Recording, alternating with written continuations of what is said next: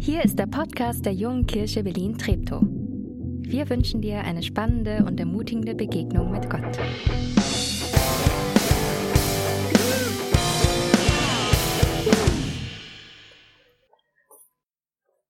Ich bin gestern aus dem Urlaub zurückgekommen und ich habe euch leider keine äh, Model-Show heute mitgebracht. Es tut mir sehr leid für alle, die darauf gehofft haben. Ähm, ich habe euch was anderes mitgebracht. Das ist vielleicht auch ein kleines Model. Ich hoffe, ihr könnt es erkennen. Und jetzt könnt ihr mal raten, in welchem Land ich wohl war im Urlaub. Ich war in Dänemark, natürlich. Okay, es ist nicht bekannt für seine antiken Statuen, aber ähm, die Region, in der ich war, ist bekannt für seine Flohmärkte, die Loppe Markets.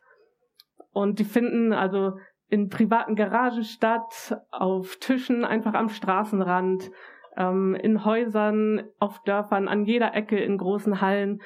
Überall steht Zeug und da findet man ja immer so skurrile, witzige und schöne alte Dinge. Und diese kleine Statue hat mich auch ein bisschen daran erinnert, an diese Flohmärkte. Ähm, die ist aber nicht von einem Flohmarkt. Die habe ich auf Amazon gekauft. Sorry. Das Original ist zwei Meter groß und steht im Louvre Museum in Paris. Sie wurde 1820 von einem Bauern auf der griechischen Insel Milos entdeckt. Und die Statue zeigt wahrscheinlich die griechische Göttin Aphrodite, die Göttin der Liebe und der Schönheit. Und das Pendant in der römischen Mythologie ist Venus, daher hat sie auch ihren Namen, die Venus von Milo. Sie ist über 2000 Jahre alt und ist bis heute eines der berühmtesten Kunstwerke der Welt. Und obwohl sie ihre Arme inzwischen verloren hat über die Jahrhunderte, ist sie immer noch ein Sinnbild für Schönheit und wird dafür verehrt, dass sie so schön ist. Unter Kunsthistorikern wird gerne spekuliert, wie sie wohl ihre Arme gehalten hat und was sie wohl in der Hand hatte. Vielleicht macht das gerade den Reiz dieser Schönheit der Statue aus. Aber schon lange bevor es diese Statue gab, wurde versucht, das Wesen der Schönheit zu verstehen. Zu verstehen, was ist Schönheit? Warum finden wir Dinge schön? Schönheit hat ja viel mit Wahrnehmung zu tun, mit Empfinden. Ich nehme etwas wahr und das macht mich vielleicht ergriffen, lässt mich Ehrfurcht empfinden oder Freude oder ist einfach nur angenehm und harmonisch und dann nennen wir es schön. Du hast schöne Schuhe an. Mimi, deine Vespa ist wirklich schön. Dieser Tag heute war so ein schöner Tag. Es heißt, schöne Schönheit liegt im Auge des Betrachters. Und das stimmt bestimmt. Jeder hat ja seine eigenen Vorlieben, seinen eigenen Geschmack. Aber es gibt auch so etwas wie ein kollektives Verständnis davon, was schön ist. Etwas, das wir alle schön finden. Vertrautes hilft zum Beispiel dabei, Schönheit wahrzunehmen. Wenn du mal an deine besten Freunde denkst, die sind eigentlich wirklich schöne Menschen, oder? Und wenn es nichts mehr zu entdecken gibt, wird uns schnell langweilig. Das heißt auch, also Vertrautes und Interessantes hilft uns Schönheit zu entdecken. Wenn die Band hier vorne jeden Sonntag das gleiche Lied spielen würde, da hättest du bald keine Lust mehr mitzusingen, weil du es nicht mehr schön findest. Die richtige Mischung macht die Schönheit aus und auch ein gewisser Grad an Komplexität, den man sogar mathematisch berechnen kann. Es wurde eine Studie zur Schönheit durchgeführt, nicht nur eine, aber diese eine habe ich mir ausgesucht ähm, an einem Institut, Institut für visuelle Ästhetik in Wien. Die haben Alzheimer-Patienten verschiedene Bilder gezeigt. Und die sollten die nach dem Grad ihrer Schönheit ordnen. Die hatten überhaupt keine Schwierigkeiten dabei, die Bilder in eine Reihenfolge zu bringen. Und zwei Wochen später sollten sie genau das Gleiche nochmal machen, mit den gleichen Bildern. Diese Menschen erkennen ihre eigenen Kinder nicht wieder, aber die meisten haben die Bilder wieder in genau die gleiche Reihenfolge gebracht wie beim ersten Mal. Sie konnten sich nicht dran erinnern, die Bilder schon mal gesehen zu haben, aber sie haben es trotzdem geschafft, die Schönheit wieder zu erkennen. Die Fähigkeit, Schönheit zu erkennen, bleibt uns also erhalten, auch wenn das Erinnerungsvermögen nachlässt. Heute soll es aber nicht so sehr darum gehen, was Schönheit eigentlich ist, sondern was Schönheit in unserem Leben bedeutet. Denn jeder Mensch kann Schönheit erkennen und wahrnehmen und wertschätzen. Und jeder Mensch kann auch Schönheit schaffen. In den letzten 100 Jahren hat die Bedeutung der Schönheit eigentlich immer mehr abgenommen, vor allem in der Gestaltung. In meinem Designstudium zum Beispiel kam das Wort eigentlich kaum vor. Da ging es eher um Raster, um Komposition, um Funktionalität. In der modernen Kunst erwartet man eigentlich auch nicht, was Schönes zu sehen unbedingt. Jemand, der Dinge einfach nur schön macht, der wird eher als dekorativ belächelt, vielleicht nicht ernst genommen, oder er gilt als kommerziell und will nur Dinge verkaufen. Wir haben keinen Platz für Dinge, die einfach nur schön sind. Staubfänger nennt man das dann vielleicht. Alles muss einen Sinn und Zweck haben in unserem Leben. Dabei sind diese wirklich schönen Dinge, die innerlich und äußerlich schön sind, eigentlich die, die auch am besten funktionieren. Wenn man sich Gedanken macht, wie ein Gegenstand wirklich sein muss, damit man ihn gerne benutzt, damit er gut funktioniert, damit er so schön ist, dass man ihn am liebsten offen im Zimmer hinstellt. Das erklärt vielleicht auch den Erfolg von Apple-Produkten. Die sind einfach wirklich schön gemacht. So lange, bis man auf den Preis schaut. Schönheit ist also nicht nur Dekoration oder Beiwerk, sie ist nicht nur äußerlich da, etwas, was wir sehen. Sie sorgt dafür, dass Dinge wirklich gut funktionieren, dass wir Gegenstände gerne benutzen, dass wir einen bestimmten Ort lieben.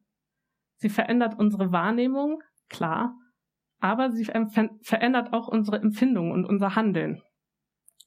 Ein wunderschön gestaltetes Wohnzimmer, da will man sich gerne hinsetzen und sich mit Freunden unterhalten und am liebsten gar nicht mehr gehen in einem lieblos eingerichteten Raum.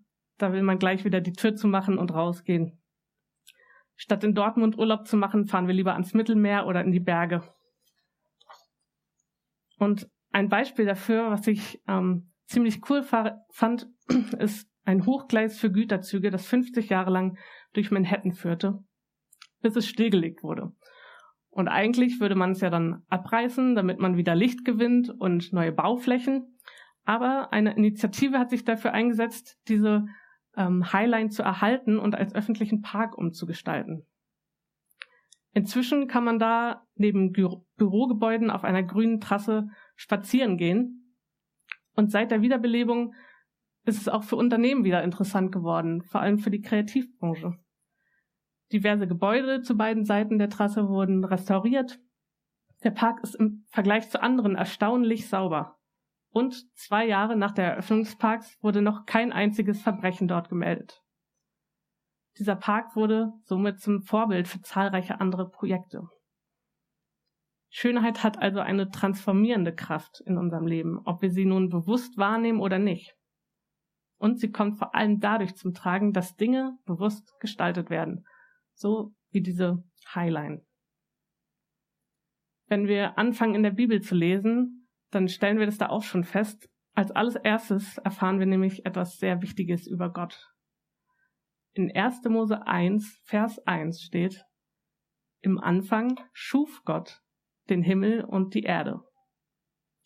Und das Wort, was hier für schaffen gebraucht wird, wird nur in, den, in Bezug auf den Gott Israels gebraucht, nie für Menschen oder die Götter anderer Nationen.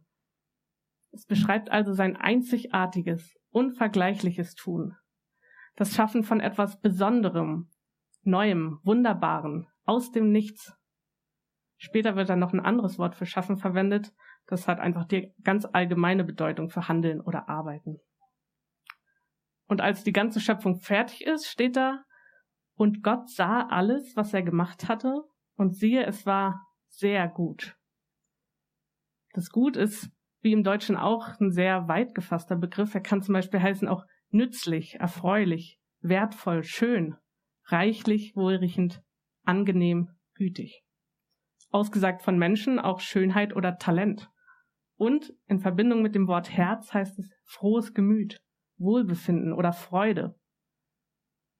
Bevor wir also irgendwas über Gottes Charakter lernen, dass er liebevoll ist, dass er gnädig ist, was er tut in der Welt, steht da, dass er etwas Neues schafft und dass er Schönes macht.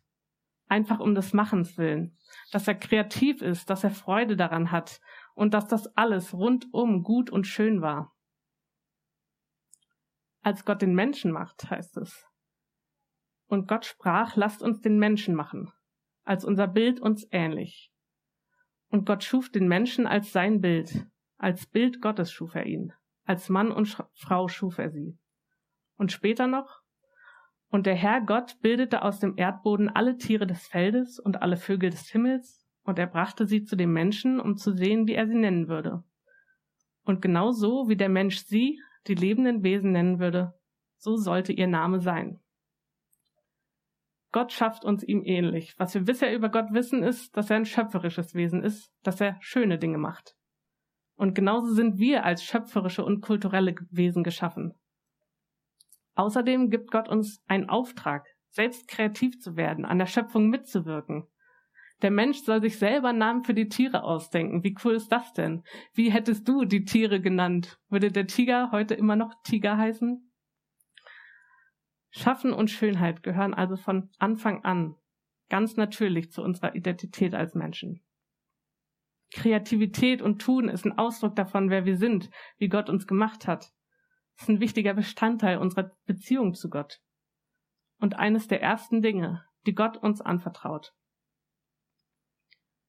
Ich bin schon immer gerne auf Konzerte oder in spannende Ausstellungen gegangen, aber erst nach diesem letzten Jahr Pandemie ähm, mit geschlossenen Museen und abgesagten Konzerten ist mir so richtig bewusst geworden, was das auch für eine Bedeutung hat, dieses gemeinsame Erleben von Kultur, auch für die Gesellschaft.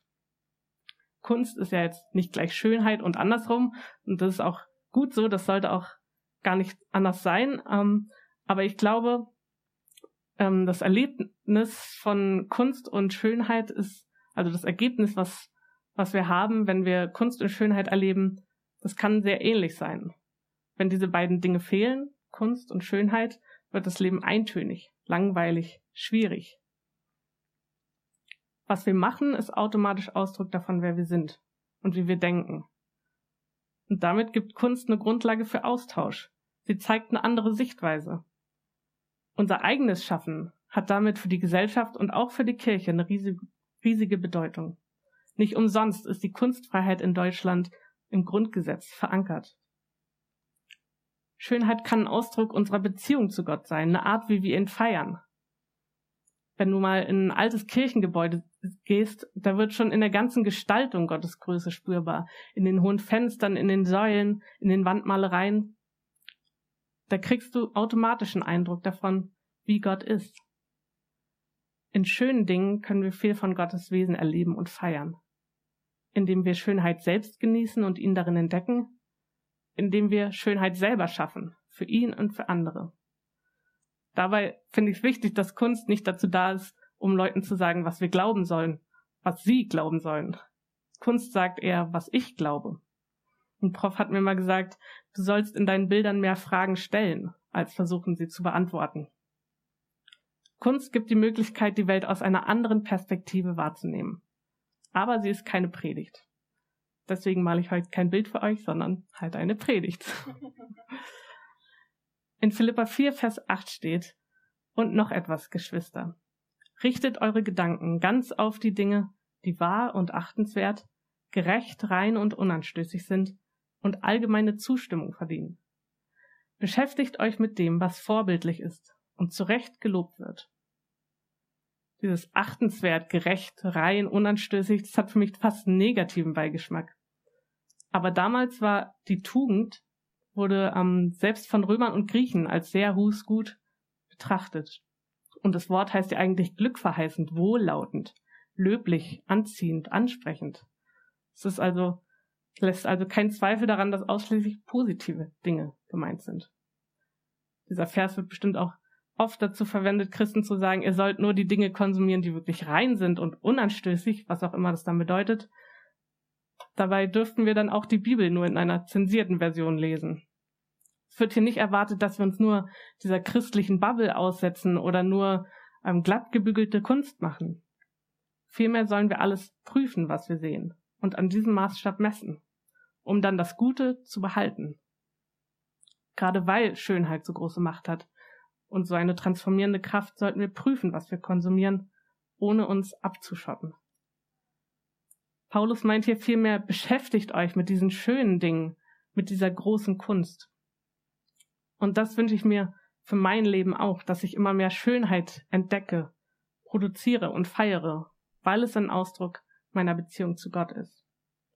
Das fängt mit offenen Augen und mit Neugier an, Schönes bewusst wahrzunehmen und zu teilen, wo wir es entdecken. Ich war letzte Woche in Kopenhagen, das ist wirklich so eine schöne Stadt. Wenn man da reingeht, ist im Vergleich zu Berlin einfach ein krasser Unterschied. Allein in der Gestaltung der Häuser. Und dann bin ich in so einen kleinen Laden reingegangen, ein Studio für, ähm, wo die so Keramiken hergestellt haben. Und es war so schön, wenn man um sich geblickt hat. Da dachte ich, hm, eigentlich ist mir das ein bisschen zu teuer. Aber ich dachte, wow, das ist so schön, die machen so schöne Dinge. Und ich möchte das teilen mit anderen. Ich möchte das unterstützen. Ich möchte Schönheit, in die Schönheit investieren, die ich sehe. Ihr denkt vielleicht bei Kreativität, Schönheit und Schaffen an begabte Malerinnen, Architekten, Musikerinnen, Tänzer. Aber ich glaube, es geht hier nicht um die große Kunst. Ich höre öfter, du bist eben kreativ, dir fällt da schon was ein. Aber jeder Mensch ist kreativ. Jeder Mensch träumt und denkt sich dabei tausend Geschichten aus. Nur erinnern sich die meisten morgens nicht mehr daran. Selbst wenn wir schlafen, sind wir noch kreativ auch wenn wir uns selbst als einfallslos betrachten. Manche Menschen können ohne Rezept drauf loskochen und die besten Gerichte zaubern, was mir unbegreiflich ist irgendwie. Andere denken sich für ihre Kinder spannende Spiele aus oder bauen Möbel, schreiben Codes, halten Reden, finden Lösungen für Probleme. Und die meisten von uns werden nicht berühmt mit dem, was sie machen, vielleicht nicht mal überdurchschnittlich gut. Wir bleiben Dilettanten. Und das ist wieder so ein negatives Wort. Jemand, der nicht wirklich was versteht von dem, was er da macht. Dabei beschreibt Deletieren eigentlich die Tätigkeit von einer Person, die sich leidenschaftlich einer bestimmten Aktivität, einem Hobby, der Wissenschaft oder einer künstlerischen Richtung widmet, ohne Fachmann zu sein. Deletieren kommt vom lateinischen Wort delectare, was erfreuen oder amüsieren heißt. Und das klingt doch eigentlich ziemlich schön etwas nur aus Leidenschaft zu tun, nur aus Spaß an der Sache Dinge zu schaffen, ohne den Druck gut genug sein zu müssen für irgendwen. Die kleine Statue, die Venus von Milo, ist mit ihren fehlenden Armen offensichtlich nicht perfekt. Die entspricht nicht dem eigentlichen Bild der Schönheit, der Norm eines schönen Körpers. Und trotzdem ist sie ein Symbol der Schönheit und der Inspiration. Und vielleicht kann die dich heute ermutigen, wieder neugierig auszuprobieren und großartig zu deletieren, weil wir damit in diese Schönheit investieren, die wie das Salz in der Suppe unseres Lebens ist und unser Umfeld verändert. Und am Ende habe ich ähm, noch einiges an Schönem und vielleicht auch neue Ideen für dich zum Mitnehmen. Ich habe nämlich eine kleine digitale Ausstellung vorbereitet für euch zum Genießen und zum Inspiriert werden mit Musik von Jakob und mit Bildern von JK Belan und Friends. Viel Spaß dabei.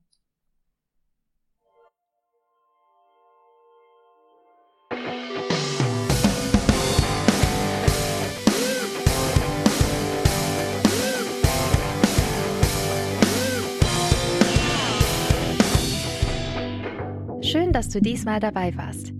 Wenn du mehr über den Glauben erfahren möchtest, dann schreib uns gerne an info@jkb-treptow.de oder besuch uns einfach persönlich. Alle Infos findest du unter jkb-treptow.de. Wir wünschen dir eine gesegnete Woche.